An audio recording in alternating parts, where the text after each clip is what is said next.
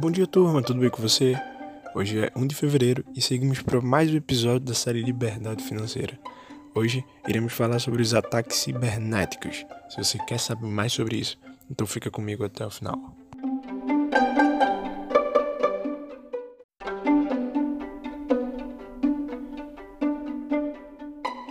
Quero iniciar pedindo desculpa porque ontem e ontem ontem não tivemos podcasts aqui no Milecast. Isso porque tivemos alguns imprevistos e não foi possível postar.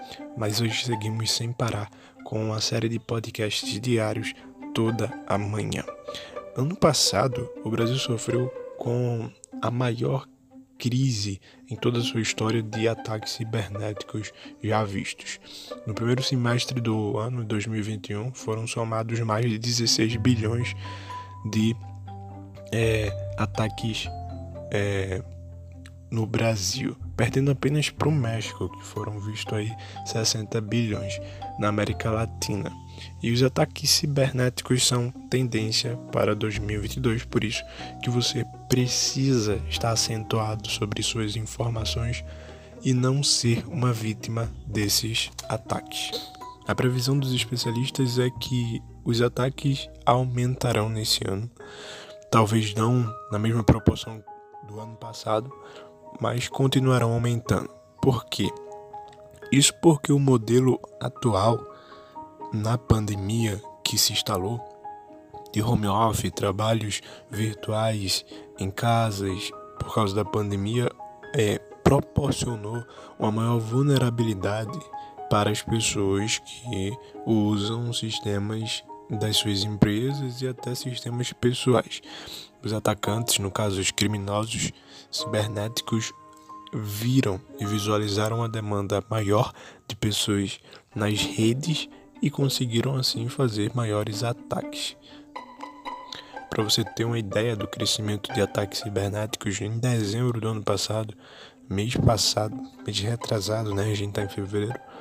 É, os golpes de sequestro de dados cresceu quase 100%, mais precisamente 92%. Isso significa que esses golpes de sequestro de dados cresceu é, o dobro de números do ano anterior. Exemplos grandes de ataques foi, por exemplo, o sequestro de dados da, de prefeituras, tais como a de Santa Catarina, a de São Paulo, a do Mato Grosso e outros estados.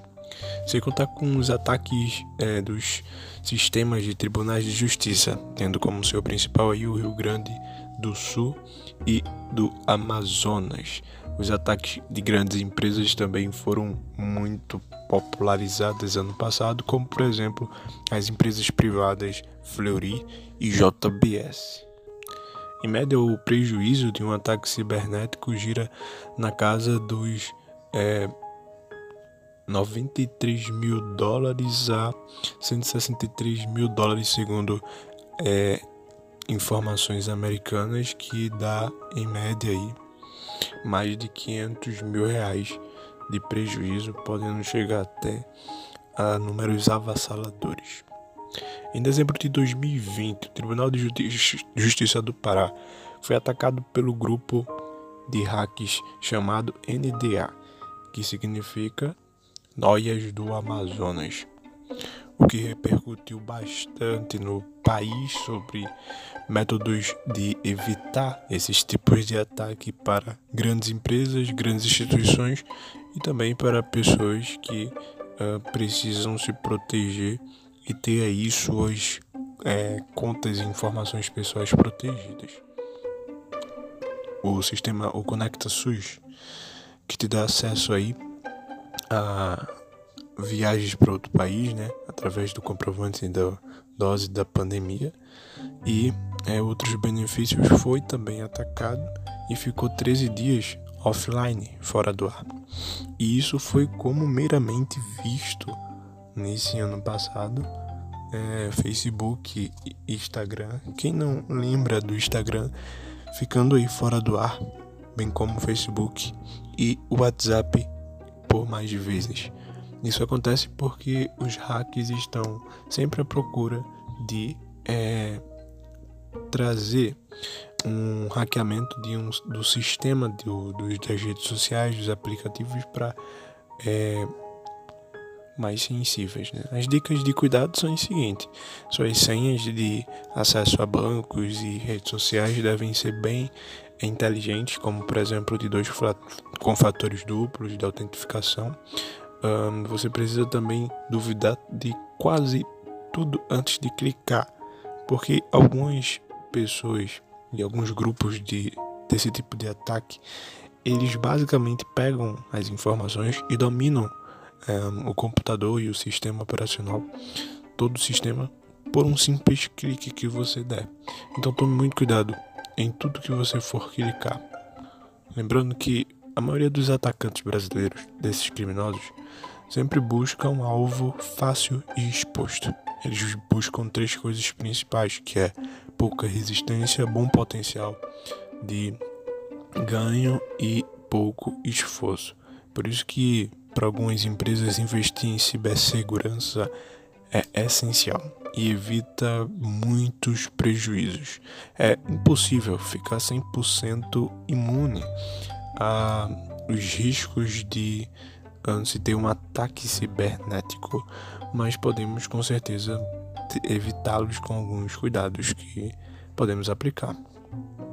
O ransomware, que foi a maior modalidade de crime virtual preferida desses criminosos, é, constitui-se como um roubo de informações é, de um determinado sistema, de um determinado site, de uma determinada rede, e aí esses criminosos é, negociam a devolução dessas informações um, através de certa quantidade de dinheiro.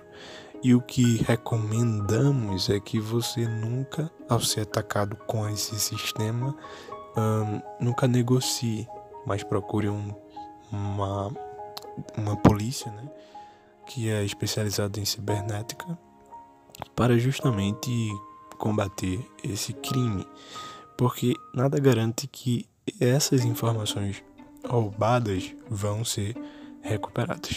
E a tendência em 2022 é que além de cobrar pelas devoluções de informações, eles cobrem também para que não destruam essas informações e as falsifiquem.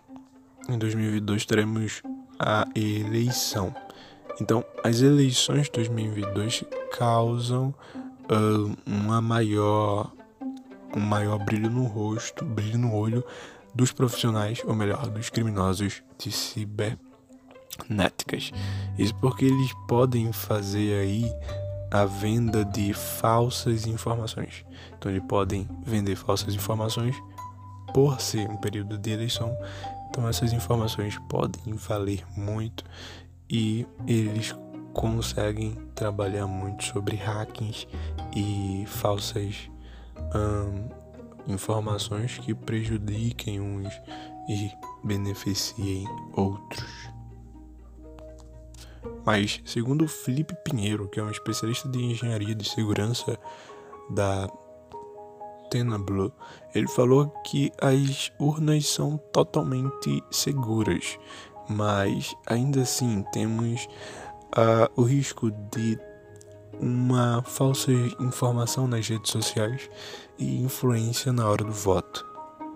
É por isso que devemos ter cuidado com essa farta disseminação de falsas informações. Então, nunca esteja ouvindo todo mundo e de todo canto, principalmente nesse ano 2022, que são anos de bastante eventos nacionais importantes como esse que é a eleição. Além de riscos né, e crimes como esse, esses criminosos também trabalham sobre o DNS, que é o Domain é, Name System, né, que é basicamente o sistema de nome é, de domínio. E o que acontece é que eles basicamente roubam o DNS dos sites e começam a um, fazer crimes com esses roubos. Mas e você? Já sabe sobre os riscos cibernéticos? Já evita? Já faz algo para não ser uma vítima? Então deixa nos comentários e vai ser um prazer poder ler. Eu espero que vocês tenham gostado. Vejo vocês amanhã. Até a próxima e tchau.